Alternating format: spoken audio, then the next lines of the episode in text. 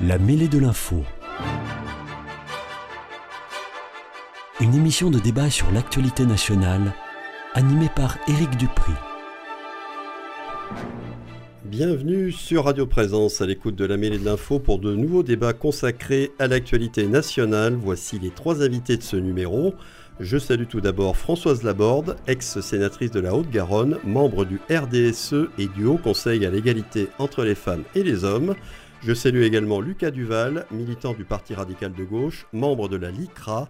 Et je salue le retour dans cette émission de Gabriel Robin, essayiste, journaliste et ancien euh, rédacteur en chef des pages du, magazine des pages société du magazine L'Incorrect. Mais il est toujours à l'Incorrect. Bienvenue à vous trois. Merci d'avoir accepté mon invitation à débattre ensemble. Décivilisation, voilà un mot qui fait couler beaucoup d'encre depuis qu'Emmanuel Macron l'a employé la semaine dernière lors d'une intervention en Conseil des ministres. Le président de la République a en effet évoqué un processus de décivilisation au sein de la société française en se référant à l'augmentation des violences faites aux élus, aux soignants, aux agents des services publics et aux personnes en général. Il faut être intraitable sur le fond, aucune violence n'est légitime, qu'elle soit verbale ou contre les personnes, a ajouté Emmanuel Macron. Ce terme décivilisation a suscité beaucoup de réactions, notamment à gauche. Je vous pose donc la question à tous les trois. Estimez-vous que son emploi est légitime? Est-ce qu'il illustre effectivement un processus à l'œuvre dans notre société? Ou le trouvez-vous inadapté et connoté à l'extrême droite pour éclair, comme s'en sont émus et inquiétés certains élus ou médias de gauche.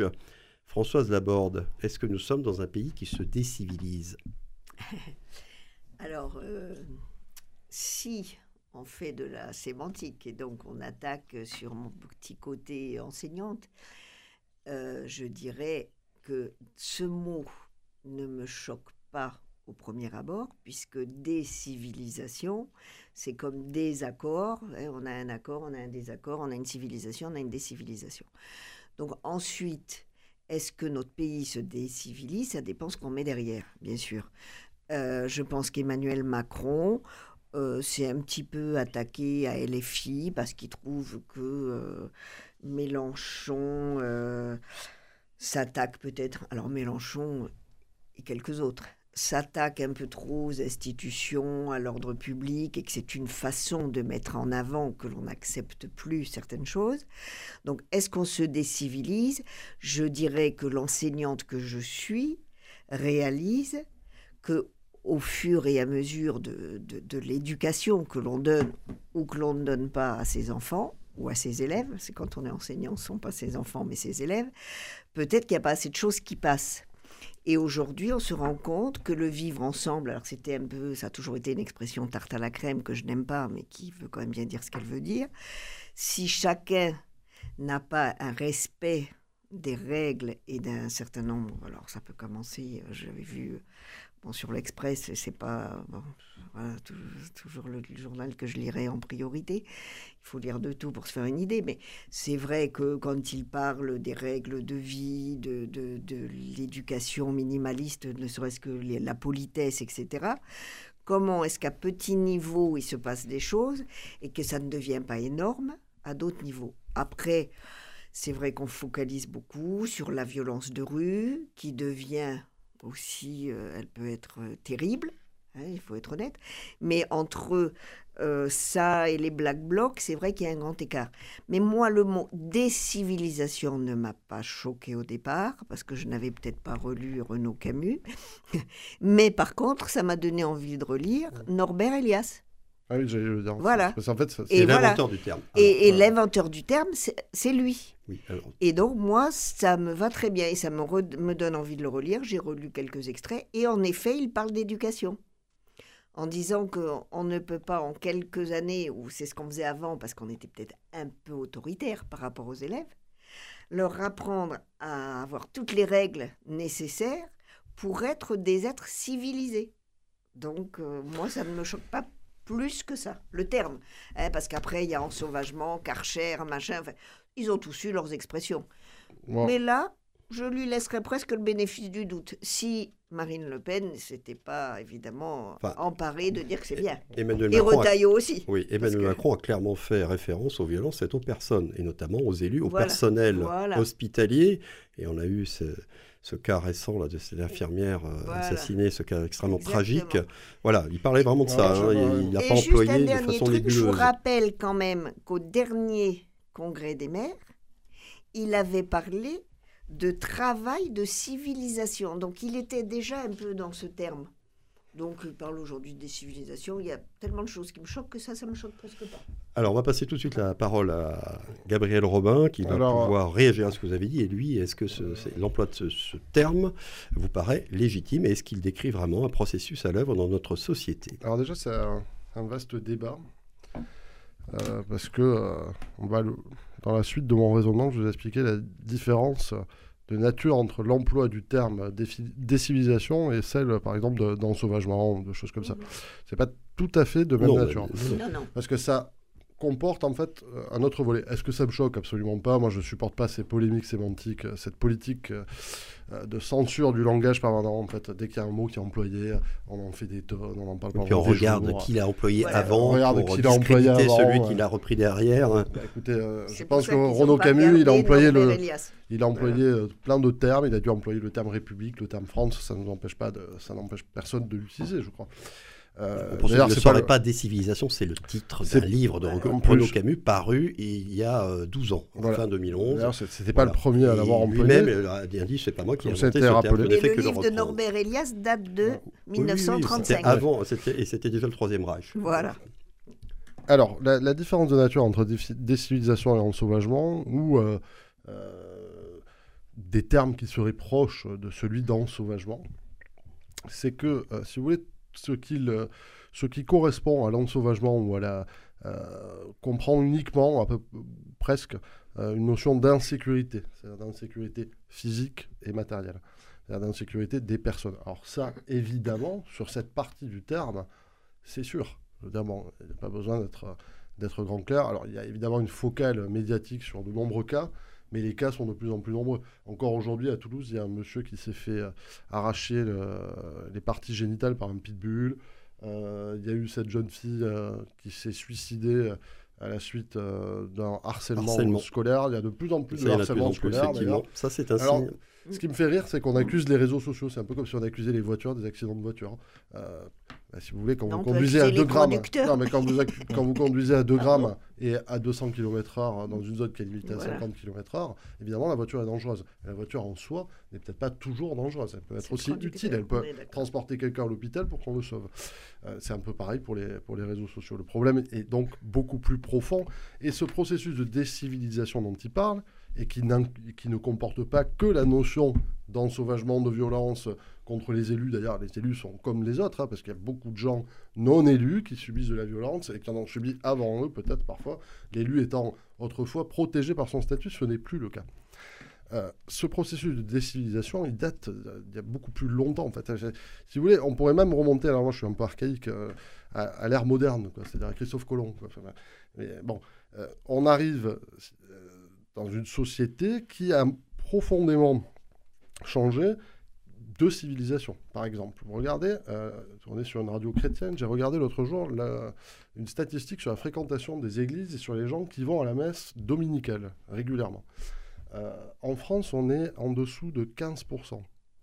Alors, on est même en dessous de 5, je crois. Euh, oui, c'est plutôt 7, je crois. Voilà. Enfin, à l'époque, c'était Euh, 7. Ça peut-être encore Dans la plupart des pays protestants du nord de l'Europe, ou qui le sont majoritairement, qu'ils soient luthériens ou réformés, c'est-à-dire calvinistes, la pratique a beaucoup baissé. Euh, dans les pays catholiques aussi. Même en Irlande, on est à 30%, et chez les jeunes, ça chute à 15%. Alors que l'Irlande était censée être, à part en Pologne, où il y a 45% de pratique. euh, Bon. Donc ce processus de décivilisation, s'il l'entend sur le volet en sauvagement, je suis d'accord, et sur le reste, alors je ne dis pas que notre civilisation se résume au christianisme, hein, ce serait encore une fois un vaste débat, mais sur tout un ensemble de choses, c'est-à-dire la politesse, les civilités, même la simple civilité. le terme renvoie à civilisation, si vous voulez. Euh, sur tout ça, j'ai l'impression, oui, qu'on est euh, effectivement, euh, qu'on arrive, vous voyez, à la fin de l'Empire romain, quand Dioclétien est converti déjà au christianisme. puis après, il y a Julien qui tente une réforme, etc. Puis après, il y a, Ausson, Constantin. Puis on arrive au chant catalonique, un peu plus tard.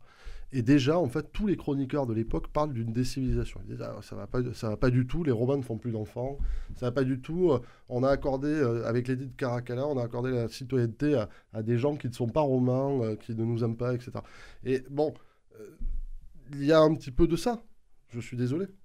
Alors, je sais que ça, choque beaucoup, mais si on regarde les choses avec un peu de hauteur historique, on peut se demander si on ne prend pas ce chemin. C'est pas, pas sûr.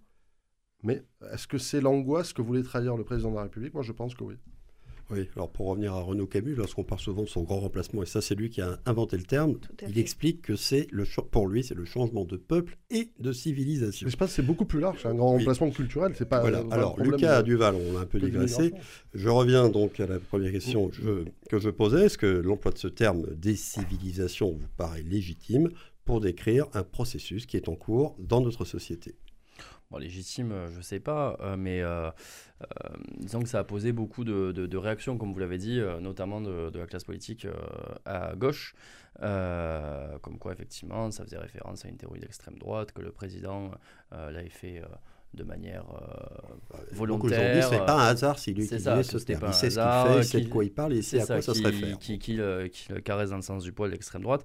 Bon, j'ose espérer que effectivement euh, il a utilisé comme on pourrait utiliser tout autre mot. Euh, et qu'il a voulu exprimer une pensée et que, de manière un peu maladroite, il s'est avéré que c'était un mot utilisé par euh, du coup Renaud Camus pour un de, un de ses livres. Après, pour ce qui est du, processus, est-ce qu'on est qu'on peut parler de décivilisation? Je ne sais pas. En tout cas, notre civilisation, historiquement, et, et Gabriel Robin l'a dit, a toujours changé en tout temps. Euh, et peut-être que nous sommes juste sur un changement, peut-être plus, peut-être plus, plus brusque, plus brutal, je ne sais pas. Euh, peut-être à cause aussi du fait que l'information circule beaucoup plus vite et qu'on peut être euh, amené à, à voir comment fonctionnent d'autres civilisations. Parce que l'humanité, il n'y a pas qu'une seule civilisation. si on regarde ne serait-ce que notre, que notre voisin qui peut être espagnol, allemand ou italien, ils vivent pas exactement comme nous vivons en France. Bon, c'est similaire. Alors imaginez si on regarde les gens qui vivent en Chine ou, ou, ou je sais pas, en Amérique du Sud. Donc peut-être que c'est un processus qui est en cours, mais peut-être aussi que c'est juste euh, l'histoire de l'humanité d'avoir des civilisations qui changent, qui s'entremêlent et que l'information euh, et que l'information qui circule aussi vite qu'aujourd'hui a fait que ça soit peut-être un peu plus brutal. Oui, alors il y a tout de même une chose, c'est qu'encore une fois, Emmanuel Macron faisait référence la montée de la violence dans notre société, la montée des violences dans notre société contre les personnes, quelles qu'elles soient, des élus aux simples citoyens. Est-ce qu'il ne parlait pas aussi tout simplement de l'opposition Qu'est-ce que c'est le contraire de la civilisation? Ça serait la barbarie. Alors, est-ce que peut-être oui Est-ce que on n'est pas en train de, de revenir sur, oui, effectivement, une société où il y a des comportements euh, ouais, effectivement, je, ne l'ai pas abordé, mais sur ce côté-là, euh, euh, je ne sais pas s'il y a plus de violence qu'avant. Peut-être peut qu'on la voit plus, c'est possible aussi. Euh, je ne vais pas les, statistiques, mais effectivement, on, a l'impression, je ne sais, pas si, ce n'est qu'une impression, qu'il y a de plus en plus de violence. Euh, on l'a dit. Par hein. période. Il y en a plus que dans les années 50, 60, 70 mais il n'y en a pas plus qu'à la fin du 19e siècle, par exemple. Mais c'était une toute autre société. Voilà. Et, donc, euh, peut-être aussi que on, la voit plus et que du coup, ça nous choque plus. Je ne sais pas. Mais en tout cas, effectivement, on assiste au fait que que euh, de manière un peu gratuite, euh, on va agresser quelqu'un, agresser un élu, lui brûler son logement et sa voiture, euh, agresser des pompiers. On en parle depuis beaucoup trop d'années que les fonctionnaires. des agents hospitaliers. C'est ça. En fait, des gens qui, sont censés même être là pour nous protéger, pour nous protéger, nous, nous, se retrouvent en fait caillassés, agressés parfois malheureusement, malheureusement tués. Donc c'est très problématique en tout cas. Il y, a, là-dedans aussi quand même quelque chose, c'est que vous avez euh, aussi euh, des gens, une société euh, qui autrefois était bon, à peu près unitaire malgré tout. Il y, avait des il y avait des antagonismes de classe, de classe sociale, mais c'était à peu près tout, et régionaux. Aujourd'hui, vous rajoutez de multiples couches d'antagonisme, antagonisme notamment d'orientation sexuelle, c'est devient de plus en plus fort. Hein. Des trucs de trans, etc. Il y a des vraies oppositions. Euh, vous avez des antagonismes ethniques majeurs dans tout le pays et qui, euh, qui traverse des antagonismes religieux. La société est beaucoup moins euh, unie et les gens ne se retrouvent pas. fragmenté qu'avant, Euh, c'est sûr. Vous avez des gens qui ont même la nostalgie de leur propre pays euh, en y vivant. Euh, et c'est pas un truc euh, qui est, ce que je dis, c'est pas un truc qui est rare. Si vous interrogez vraiment les gens, il y en a beaucoup qui le pensent au plus profond d'eux-mêmes. Ah, Peut-être qu'ils n'oseront pas le dire, mais beaucoup le pensent. Et tout ça, si vous voulez, euh, fait qu'il y a aussi de défiance contre l'État qui est perçue comme n'assurant pas sa mission, comme euh, assurant plutôt la survie ou la protection d'un régime que de la nation. Euh, et pour beaucoup de, camps différents. C'est-à-dire qu'à gauche, il y a beaucoup de gens qui vont penser ça, pour des raisons opposées euh, parfois euh, à ceux de droite qui vont penser la même chose, en fait. C'est-à-dire que l'État ne les protège plus, que l'État n'est plus en mesure euh, d'assurer ses fonctions. Donc c'est euh, quand, Ma- quand Emmanuel Macron parle de décivilisation, s'il fait référence aux attaques contre les institutions, contre les élus, même contre les représentants, euh, euh, contre les fonctionnaires, etc., c'est un peu court. Euh, parce que ça veut dire qu'il ne voit pas que lui-même et les pouvoirs politiques sont malgré tout défaillants, quoi qu'ils fassent. Et même s'ils ont peut-être euh, la meilleure volonté du monde, je ne sais pas, je ne sens pas les reins et les je- j'imagine qu'ils essayent de faire au mieux. Mais il y a une forme de défaillance, en tout cas elle est perçue comme ça. Et ce qui compte, c'est ce que les gens perçoivent. C'est pas euh, ce qu'on a envie qu'ils perçoivent. Alors, euh, François Oui. d'abord. Alors moi, je voulais quand même rajouter qu'il y a quand même, euh, je reviens à civilisation, éducation, construction, parce qu'on pourrait aussi employer le terme, je ne vais pas l'employer, vous m'entendez pas l'utiliser, déconstruction. oui, Ouais, J'allais venir. Oui, oui, mais on allait en Et parler, voilà, oui. Parce que à un moment, euh, on est dans un monde. Alors, son évolution, Mhm. on va pas refaire l'histoire. hein, euh, on peut remonter à 40 ans, à 100 ans, Mhm. à 200 ans. Mais euh, il y a cette souffrance personnelle, donc due aussi bien euh, à des tas de sujets différents. Ça peut être le chômage, ça peut être plein de choses. Et cette souffrance personnelle fait qu'on pense d'abord à soi. Bon, bien sûr, charité bien ordonnée, comment, hein, commence par soi-même. Mais euh, je pense qu'il y a un problème par rapport au collectif, à la République. Donc peut-être qu'on dit c'est la faute de parce qu'on a supprimé euh, des services publics, parce que parce qu'on peut trouver des tas de raisons. Mais c'est quand même la construction de l'individu qui, au petit quotidien, je reviens sur le petit quotidien, va te foutre sur la figure avant de se dire que je suis amené à vivre avec cette personne-là. Donc c'est pour ça que construction, éducation, civilisation, pour moi, c'est assez mêlé. Même si j'entends la souffrance des gens. Mais c'est pas parce qu'il y a souffrance qu'on a des black Ah oui, blocs. Il faut pas C'est pas parce qu'il y a souffrance. Voilà, responsabilisation, déresponsabilisation. On l'emploie beaucoup, le dé. C'est- Finalement, c'est un préfixe qu'on utilise beaucoup. C'est pour ça que là, moi, la décivilisation de Macron. euh, Après, le problème, c'est euh, de, de- de l'emploi de ce terme. Voilà. Là où je lui reprocherais quelque chose, voilà. c'est qu'est-ce qui... quelle est sa définition de Civilisation, civilisation Voilà. parce qu'effectivement, avant de parler de civilisation, il faut se mettre d'accord sur ce qu'on appelle Parce que la civilisation. civilisation, euh, c'est pas, ça ne se, euh, elle commence par les civilités, mais elle ne se confond pas avec. Alors la civilisation, moi, elle répond à une décision. c'est po- par exemple la civilisation occidentale. Alors moi, je vais ou, vous euh, donner chinoise. ma définition, parce que je me la suis... hein. C'est un processus historique du progrès matériel, social et culturel. Mais ça, ça, oui, mais. euh, Ainsi que... Oui, non mais, si on met pas tous à peu près la même chose, alors c'est sûr Non, mais ça, comme on veut toujours du progrès, le jour où il y en a plus, c'est la faute de quelqu'un. Et c'est là que ça devient compliqué. Et c'est là que les différents groupes politiques font des programmes et proposent des choses. Mais là, c'est un autre sujet. Ouais, je ne pense pas que Emmanuel Macron, quand il emploie ce terme, va, va jusque-là. Encore une fois, il fait vraiment référence aux violences. Donc, en Oui, gros, il nous dit vous ne vous comportez plus, nous ne nous comportons plus de manière civilisée. C'est ça qu'il veut dire. Je pense qu'il a parlé ça. Mais Alors, on espère en tout cas. le terme ça. décivilisation, je pense, Mm. de ce point de vue, est sans doute mal choisi. Oui. Il aurait Voilà. fallu employer euh, un, un autre terme, je Bah, pense. sinon, il aurait dû employer régression. S'il avait Mais défini la civilisation comme moi je l'ai précisé, ce qui se passe, ça peut être considéré comme une régression. Mais là, on on, peut est dire dans que c'est, euh. Qu'on est dans une société de désordre. Oui, ça, oui, c'était euh, très adapté. Les ordres, le on- on terme se désordre, respecte puisque l'ordre public n'est pas respecté. Mais comme l'ordre public est de son et du Et devoir de l'État, c'est un peu difficile Alors d'admettre il est vrai que tout ça, de ça se fonde, le comportement civilisé se fonde d'abord avant tout sur une morale de dire que commune. les gens ne sont pas civilisés. Ça se fonde sur une morale commune. Et Ouais. peut-être que c'est ça, c'est ce que vous évoquiez à l'instant, euh, Françoise Laborde, qui n'existe plus aujourd'hui. Voilà. Alors, il y a une chose, euh, l'aspect politique euh, de, de cette affaire, euh, c'est la, la réaction, certains vont dire surréaction à gauche. À l'utilisation de ce terme, et en particulier parmi les gens qui appartiennent à la NUPES. Eux, ils ont immédiatement réagi à l'emploi du terme décivilisation par le président de la République, et ils ont insisté on en a parlé sur le fait qu'il est utilisé à l'extrême droite. Ils ont rappelé que c'était le titre d'un livre de Renaud Camus. Et euh, à droite, euh, de l'autre côté de l'échiquier politique, on s'est dit bon, bah, c'est une manière, une fois de plus, de s'indigner à, bon compte euh, en éludant le fond de l'affaire. Le fond de l'affaire, c'est la hausse des agressions contre les personnes dans notre société.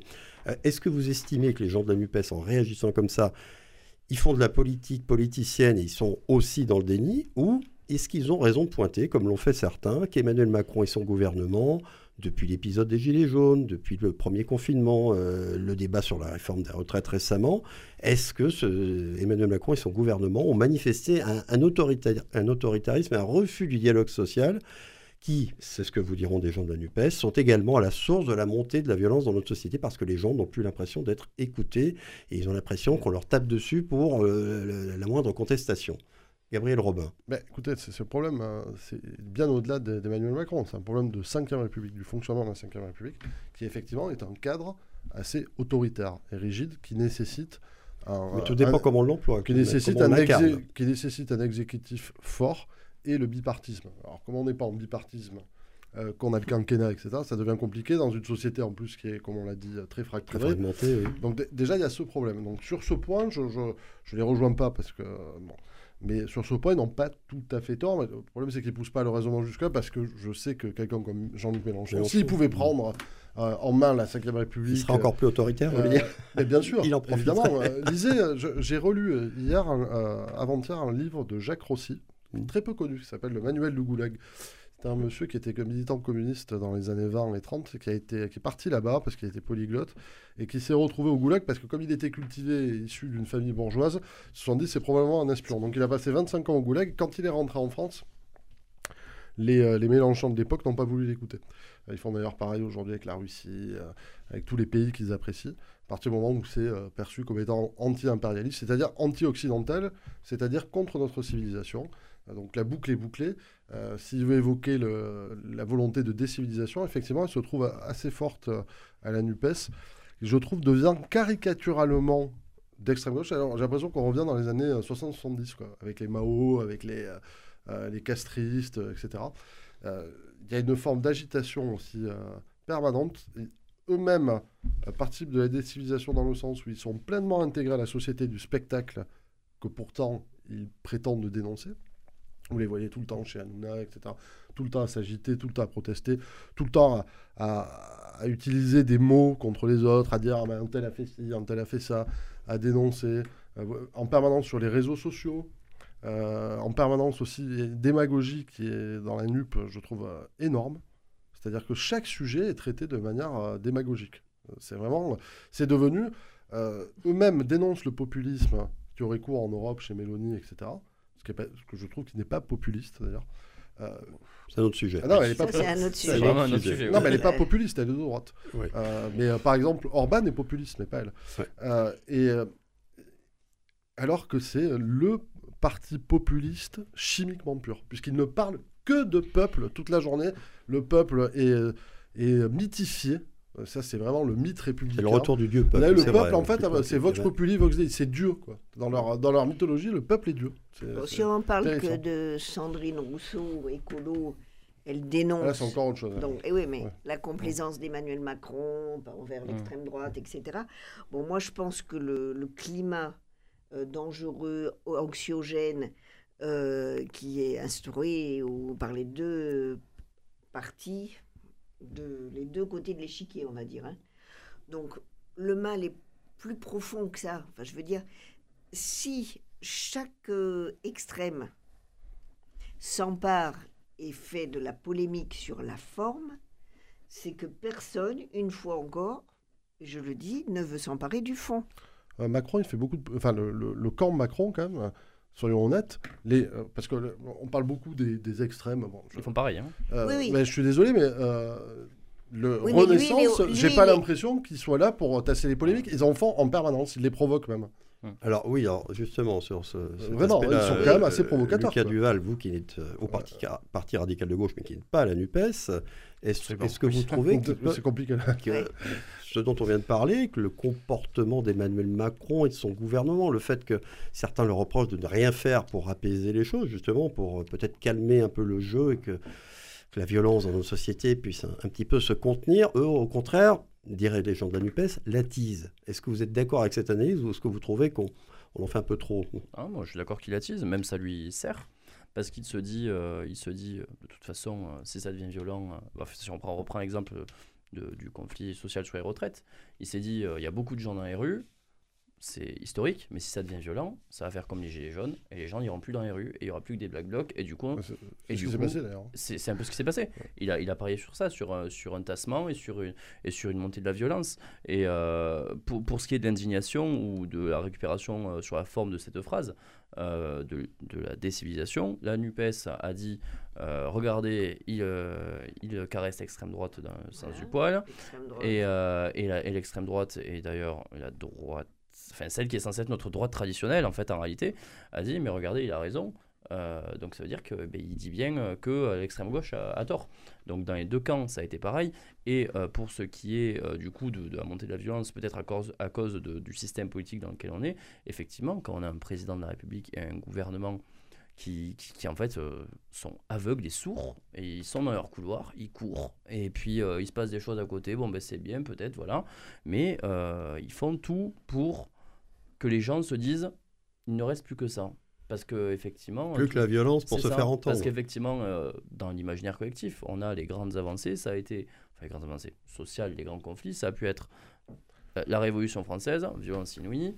Euh, pour certains à l'extrême gauche, euh, ça a été euh, la terreur avec Robespierre qui coupait des têtes à, à tour de bras. Quand on a comme mythe euh, fondateur ça et qu'on le met en avant ça. en permanence, ben, on se retrouve euh, Oui, mais enfin de l'autre côté, oui, euh, après, hein. après, en face de l'autre côté, il y a quand même, il y a quand même un parti qui, a- bon, on en reparlera, mais qui a été fondé par des anciens coabos et qui du coup avait quand même pour euh, violence euh, juste un petit peu euh, des millions de morts dans des chambres à gaz. Donc c'est de deux côtés, c'est pareil. Alors moi je ne vais pas les Euh, défendre, mais c'est quand même un peu court euh, de faire un lien bon, le Voilà, moi je pense qu'Emmanuel Macron, D'ailleurs, Emmanuel Macron a repris en Emmanuel Macron a utilisé un scud.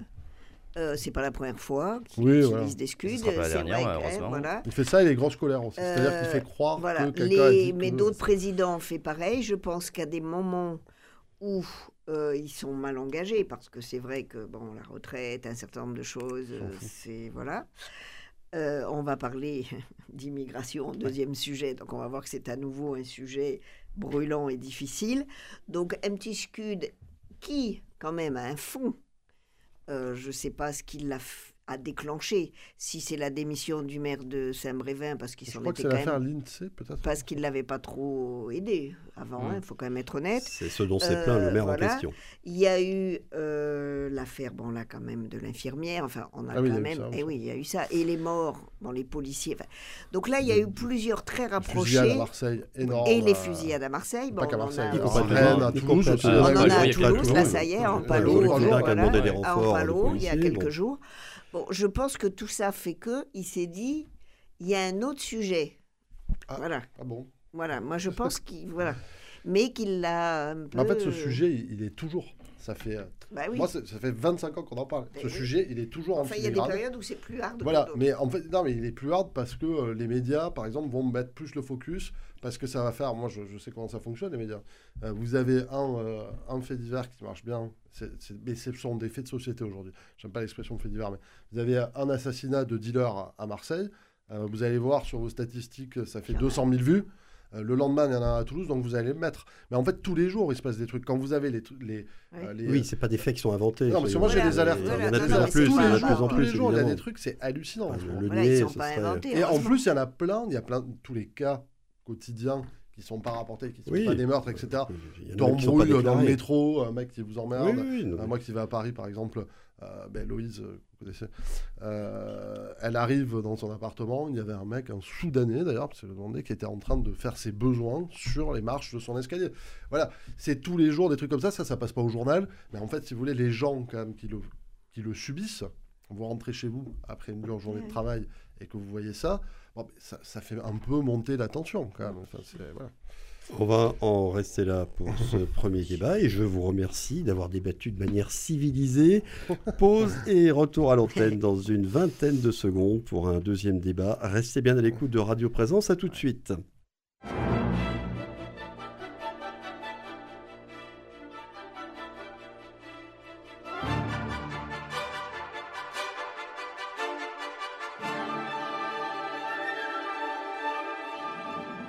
La mêlée de l'info, Éric Dupri.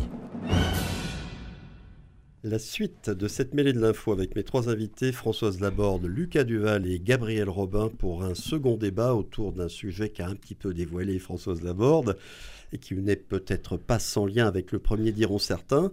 Le parti Les Républicains, par la voix de son président Éric Ciotti, a présenté récemment un projet sur la manière de gérer l'immigration en France on y trouve, entre autres propositions, la possibilité de déroger au droit européen, de soumettre la politique migratoire au référendum, de rétablir le délit de séjour clandestin ou de réformer radicalement l'aide médicale d'État, l'AME.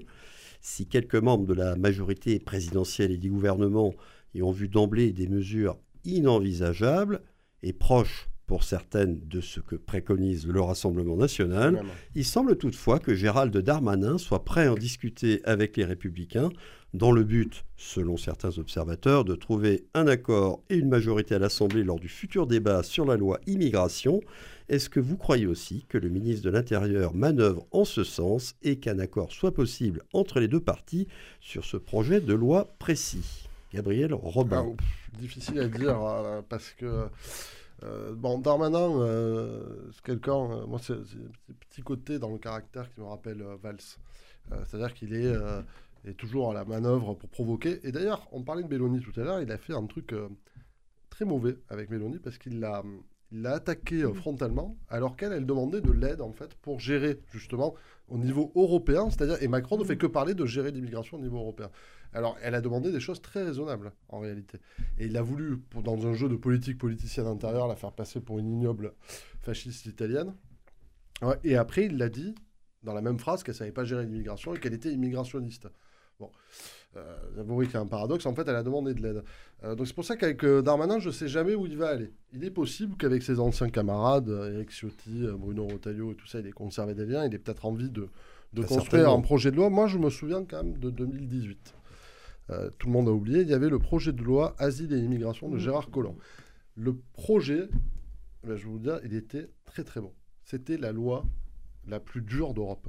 À part le Danemark, c'est plus dur que ce qu'il y a en Italie aujourd'hui avec Meloni. Le projet. Hein. Puis derrière, ils l'ont abandé. Et en fait, ils en ont fait une loi euh, encore plus douce sur l'immigration. C'est-à-dire qu'ils ont supprimé euh, plein de trucs. Il y a eu le regroupement familial étendu aux frères et sœurs. Euh, il y a eu des amendements en fait de Sébastien Dado et tout ça parce qu'on se rappelle pas, mais à l'époque chez En Marche, dommage, il n'a pas pu venir. Non, mais à l'époque chez En Marche, dans, la dans la majorité, il y avait des gens même très à gauche. Mmh. Il y avait Aurélien Taché, etc. Et ils ont détruit la loi Collomb. Emmanuel Macron, je ne sais pas quel a été son point de vue à l'époque intérieur je ne le connais pas, donc, enfin, je le connais vite fait, mais pas, pas personnellement aussi bien que ça.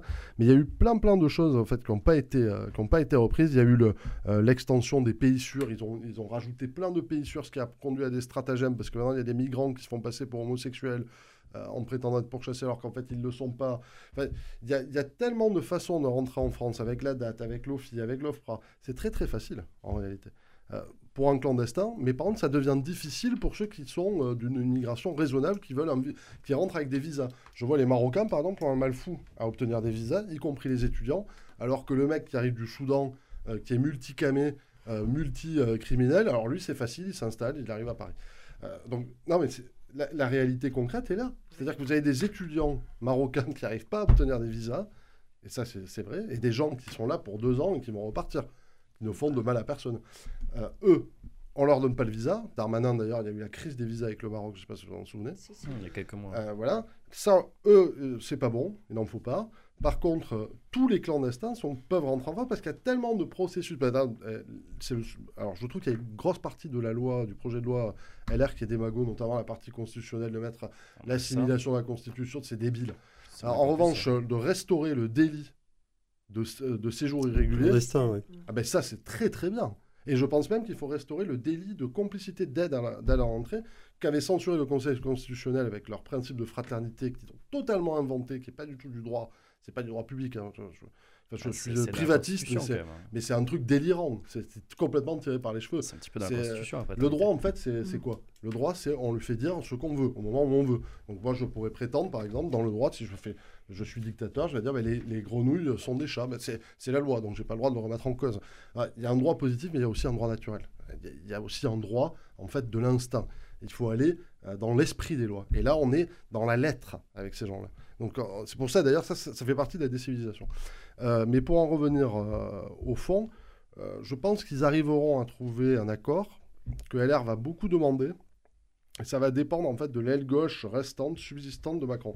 Si Macron est stratège, si j'étais à sa place, moi j'abandonnerais définitivement, je tracerais un trait définitif sur ma gauche parce qu'en fait il n'a rien à en tirer. parlons très clairement. Et en fait, pour lui, il vaut mieux qu'il se retrouve contre la gauche. Il vaut mieux que le, son héritier se retrouve contre la gauche. Et puis, euh, Macron, il n'en a plus rien à faire. Il ne va pas se représenter. Donc en fait, il va aller jusqu'au bout. Est-ce que ce sont ses idées? Est-ce que ce sont ses convictions? Ça, j'en ai aucune idée. Euh, en revanche, si euh, on applique le projet de loi LR, c'est exactement le projet du Rassemblement national, comme vous l'avez dit. C'est même pas inspiré, c'est le projet du Rassemblement national. Ça va même un peu plus loin par certains aspects, en fait, que celui du Rassemblement national.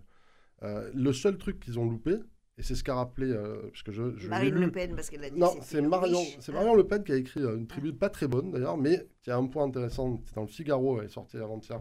Je l'ai utilisé là pour faire mon papier, où elle dit euh, il faut qu'on trouve des, majorités d'accord avec d'autres pays européens, etc. Si on veut sortir du cadre européen, on ne peut pas le faire seul. Il faut le faire avec les Finlandais, avec les Italiens, etc. Et là, sur ça, elle a entièrement raison. Et donc, LR, ils auraient dû commencer par ça parce qu'ils sont quand même pas souverainistes, ni moi non plus. Ils auraient dû commencer par dire on a l'Italie euh, qui est capable de faire ça. On a le Danemark, on est la France en plus, donc on a un poids systémique euh, quand même. Si on veut euh, sortir des traités, etc., ou les modifier, on est capable de le faire si on entraîne tout le monde. Et on peut entraîner la Pologne, et on peut entraîner beaucoup de pays en fait. Parce qu'il n'y a pas qu'en France que le problème se pose. Regardez la Suède, les dernières élections. Les Européens ne veulent plus de cette immigration de masse. Ils n'en veulent plus. Voilà, c'est tout. Alors, on a un membre de la LICRA avec nous euh, sur ce plateau, donc euh, je vais vous demander d'abord de réagir à ma question, après vous pourrez réagir à tout ce qu'a dit euh, Gabriel Robin. Il en a dit beaucoup, il en a dit beaucoup, non pas Emmanuel Macron, Emmanuel, Gabriel Robin et pas Emmanuel Robin non plus. Est-ce que vous pensez qu'il y a un accord qui serait possible entre les LR et le gouvernement via Gérald Darmanin sur la loi immigration et sur les propositions qui ont été faites par les Républicains d'un point de vue politique, je vais parler de, de ma casquette de militant euh, politique, et après je rentrer ma casquette un peu plus de, de, de membre de l'ICRA, bien que je ne parle pas en son nom, je parle vraiment en mon, nom. Euh, pour ce qui est du, du, côté politique, il euh, faut se rappeler qu'il y a quelques semaines, Emmanuel Macron a quand même dit qu'il donnait 100 jours à Madame Borne pour construire des majorités élargies de, de projets, et a priori ça n'a pas très bien marché pour Elisabeth Borne ça a l'air de mieux marcher pour euh, Monsieur Darmanin potentiellement. Donc on peut imaginer, Qu'est-ce que vous voyez venir On peut imaginer qu'ils se disent si j'arrive à faire ça, eh bien Matignon m'ouvre les bras et ça va être très bien. Donc euh, d'un point de vue politique, c'est ça. Euh, pour revenir, on, en parlait il y, a, il y, a, quelques minutes du populisme de, de, LFI. Bon, on peut aussi parler du populisme du FN, mais est-ce qu'on peut aussi parler du populisme du coup de, de, de LR dans son dans son dans sa proposition de loi. De Macron, euh, tout le monde est populiste aujourd'hui. Oui, c'est sûr. Mais là, de, spécifiquement sur cette euh, proposition de loi, euh, vouloir faire passer par référendum la primauté du droit français sur le droit européen, bon, celui qui a tenté de faire ça, il s'appelle Victor Orban dans l'Union européenne. et pour un grand parti qui se, qui se dit européen avec des valeurs européennes, euh, vouloir faire ça, c'est totalement incompréhensible, euh, si, ce n'est, si ce n'est vouloir draguer en fait les électeurs du Rassemblement national. Je suis d'accord avec, sur le fond avec eux, pas sur la méthode en fait. Hein, donc, bah, non, sur, le fond, on ne peut pas être d'accord. sur le fond, je suis tout à fait sachant, sachant que euh, nous, France, si on décide quelque chose, on ne pourra pas, un, l'appliquer légalement parce que les traités européens s'appliquent, et deux, même matériellement, on est le carrefour de l'Europe, euh, c'est-à-dire euh, euh, presque les migrants, qui soient qu'ils soient légaux ou pas, passent forcément par, par, la, que, comme pour le nucléaire, il faut entraîner les autres. Mais c'est pour ça que si on veut une réelle politique d'immigration, il faut l'avoir au niveau européen. Parce que seul, on ne pourra rien faire. Et pour le coup, Emmanuel Macron a l'air d'abandonner cette idée-là, et c'est dommage Parce que c'est au niveau européen qu'on avancera sur ce sujet-là et c'est nécessaire. Et d'un point de vue l'ICRA, on va dire, il faut rappeler que lors de sa création, la LICRA était à l'avant-garde pour l'accueil des, des, réfugiés de, de l'époque. ça pouvait être des réfugiés politiques allemands ou polonais, donc les juifs à l'époque, ou les tziganes, ou peu importe, mais donc la LICRA était déjà à l'avant-garde. Et Bernard Lecache avait dit en 1933, donc j'ai repris la citation, devant la, la Société des Nations, euh, il alertait sur le risque de xénophobie et la nécessaire répartition euh, du coup des, migrants, euh, car cet afflux considérable de réfugiés provoque dans ces pays un danger de xénophobie qu'il importe d'écarter et nous estimons qu'il est du devoir de la Société des Nations d'assurer une équitable répartition de ces fugitifs entre tous les pays qui en sont membres afin que ces réfugiés ne puissent, ne puissent donner sujet à aucun mécontentement. Plus lucide qu'aujourd'hui, quand même. Là, on prenait en compte des réalités humaines qui sont pas très jolies, mais qui existent. C'est la LICRA et euh, ça pourrait être un discours vraiment de droite aujourd'hui, ça. Non, c'est juste qu'il faut dire... de nos jours, si. Oui, ah, bah, oui, vous sortez ça oui, peut-être. Sauf qu'il faut, sauf qu'il faut quand même dire que ça, c'est, on va dire, c'est ce qu'il faut, je pense, avoir comme boussole aujourd'hui. Et peut-être qu'on peut pas faire ça au niveau des Nations Unies, mais si on arrive déjà à le faire au niveau de l'Union européenne, ça serait pas mal. Et juste très rapidement pour revenir sur la fraternité, le Conseil constitutionnel qui avait censuré le délit de complicité, parce que la fraternité, la fraternité quand même dans la Constitution, c'est liberté, égalité, fraternité. Eh bien, euh, comme, euh, comme beaucoup de points. abstrait. Oui, mais comme beaucoup de points qui sont abstraits et qui ont été interprétés euh, par le Conseil constitutionnel. Non, mais la fraternité, quand on l'oppose à. quelqu'un rentre illégalement sur un territoire. La loi, moi j'ai des, frontières. Mhm. chez vous, par exemple. Moi, j'ai faim. votre porte n'est pas ouverte. Je la fracture. je prends à manger. Je m'endors. Et après, je dis bah, attendez il n'a pas été fraternel. On peut pas tout à fait dire que des, on peut pas tout à fait dire que les migrants euh, ah, sont en train de fracturer nos frontières quand même. Mais, mais à partir du moment où ils rentrent de manière illégale, oui, c'est non mais on n'a pas le droit. De, moi, je vais pas, j'ai pas le droit de rentrer de manière illégale, par exemple, en Arabie Saoudite. Je me fais chasser, je me fais mettre en prison. Et dans 95% des pays du monde, c'est la même chose. Il y a des règles à respecter. À partir du moment où on a on, on ne respecte pas l'ordre, on ne respecte pas le droit tel qu'il est pensé. le droit, c'est pas quelque chose d'arbitraire. Ce sont des règles qui sont faites pour, pour vivre ensemble, justement, pour vivre en société. Et eh bien justement, on n'a plus de civilisation. on n'a que du désordre. Comme quoi on a trouvé un lien. Alors, Françoise d'abord, qui ne s'est pas encore exprimée sur le sujet, tout d'abord sur la possibilité d'un accord entre le gouvernement, je le redis, via Gérald Darmanin et les LR sur le projet de loi immigration, en reprenant peut-être certaines des propositions qu'ont fait les Républicains. Est-ce que vous y croyez Ça fait partie des choses possibles. Parce que, bon, vous savez, que dans matière parlementaire, euh, un texte gouvernemental, donc ce qu'on appelle un projet de loi, euh, vient du gouvernement, mais comme notre gouvernement a quand même pris pas mal de camouflés, je pense qu'il a intérêt à voir, et c'est ce qu'on appelle euh, des consultations en général, voir un peu ce que les uns et les autres pensent. En l'occurrence, c'est sûr qu'un projet sur l'immigration, il, est, il sera plus aidé par la droite que par la gauche, a priori. Et même, peut-être même par le A, non Voilà, non, non, mais j'allais y venir. J'allais y venir. Donc, pour moi, la droite d'aujourd'hui, bon, mais je le dis franchement, moi, je suis pas LR, donc, euh, et si j'avais été LR, j'aurais pas voté Ciotti. Je trouve que ça s'est bien droitisé.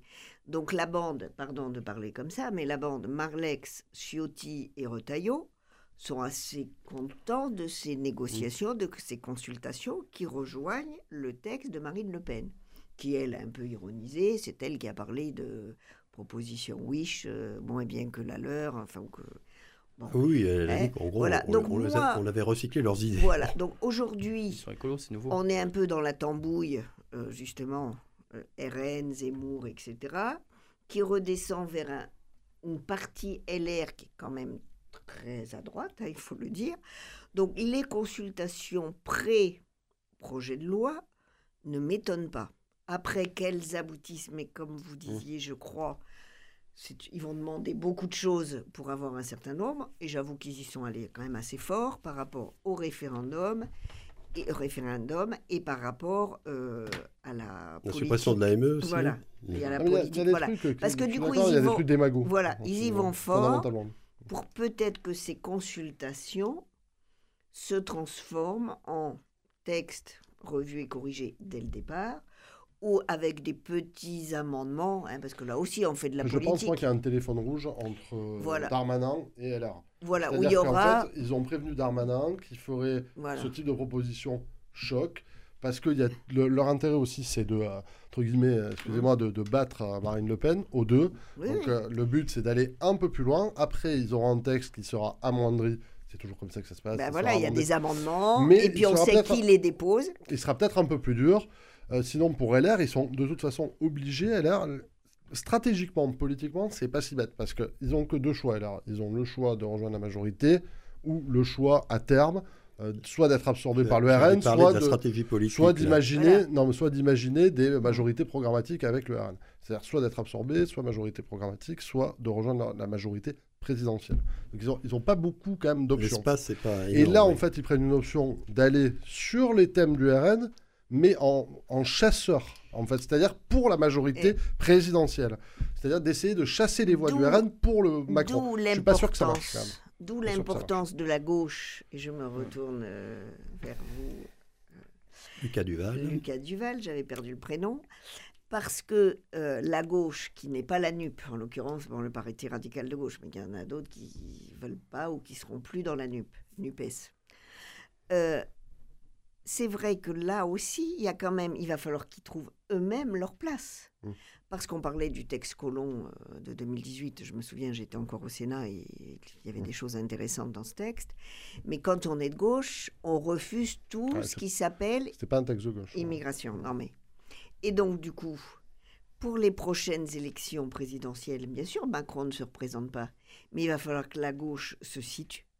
Parce que sinon, si la gauche, donc NUPES ou autre, ne se situe pas, c'est en effet la porte ouverte au populisme des deux côtés.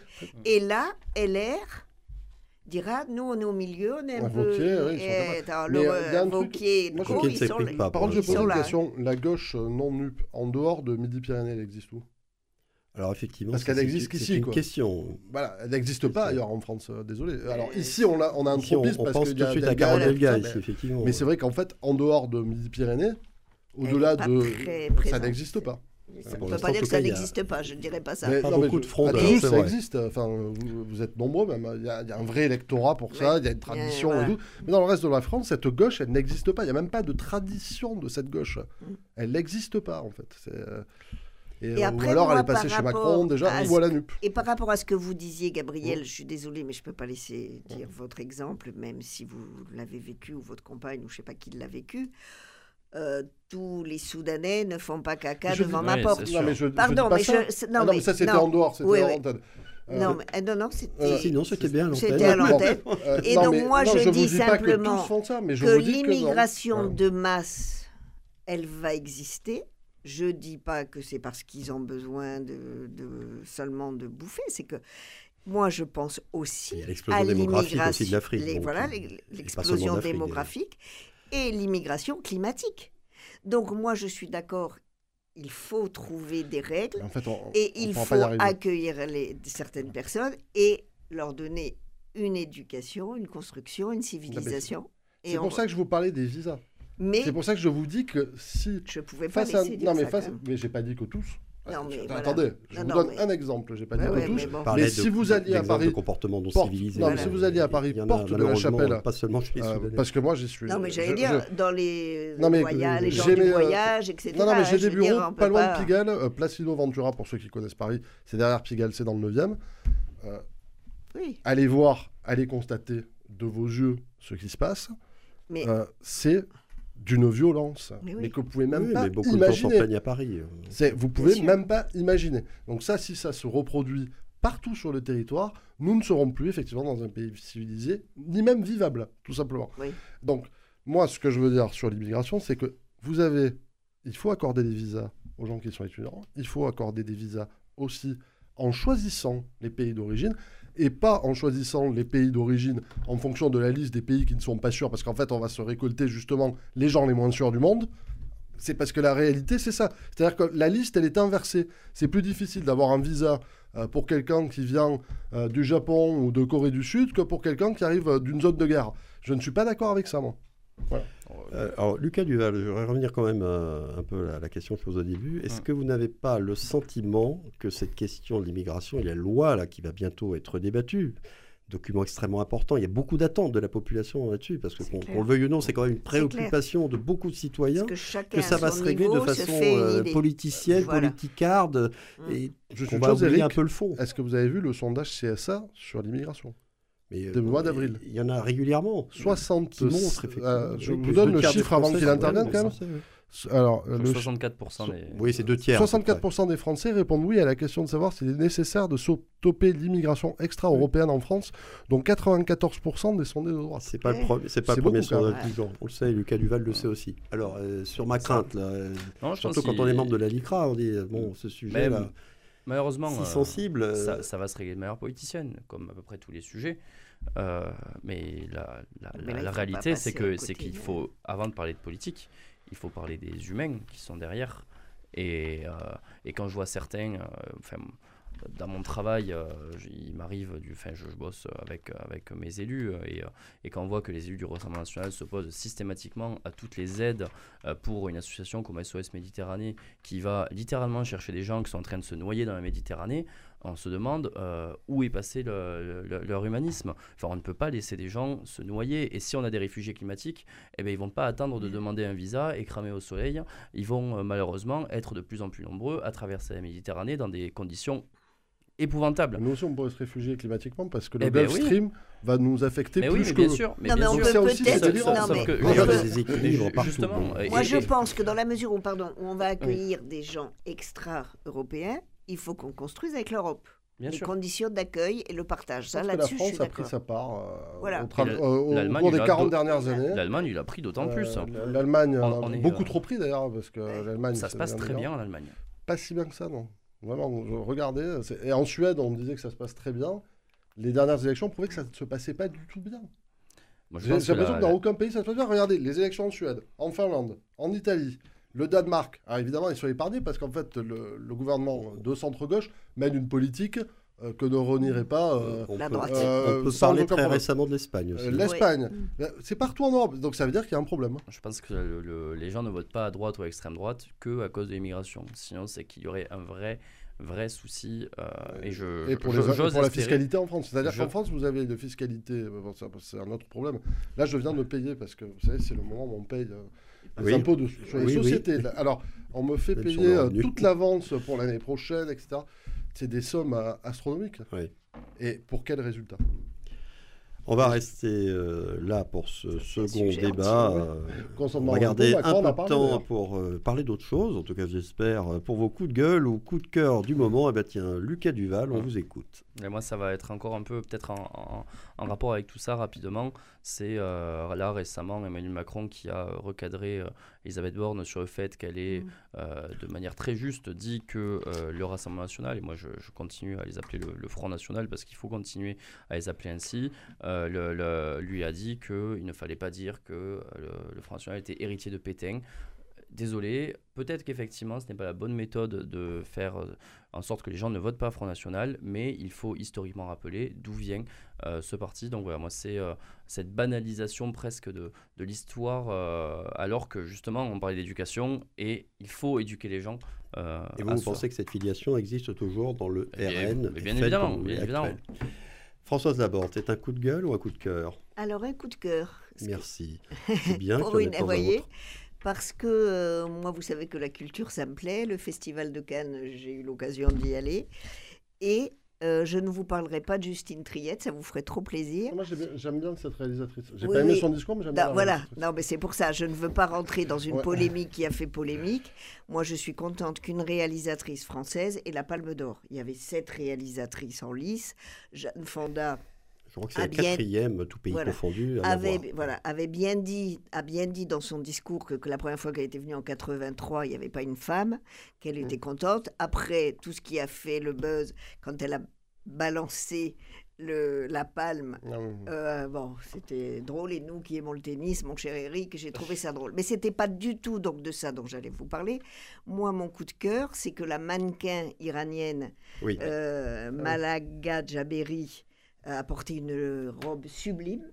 parce que la fille est belle, Oui, mais la robe était plus, sublime, euh, moulante, noire, mais avec cette corde de chanvre au cou, Mmh. qui donc était très parlante, qui dénonçait le régime répressif de son pays et qui était là en soutien au mouvement Femmes, Vie et Liberté. Donc ça, c'est mon joli coup de cœur parce que bravo Mm. à cette dame. Et vous avez bien fait d'en parler. Euh, Gabriel Robin, je vous donne euh, 45 secondes. Oui, Ah. alors moi, je, bah, pour revenir à Madame Trier, c'est plutôt une bonne réalisatrice. C'est pas une grande, mais c'est pas mal. Quoi. Euh, je suis très cinéphile, mais c'est pas mal. Les Franchement- méchants diraient pour une française. Non, non, non, non, non, euh. français.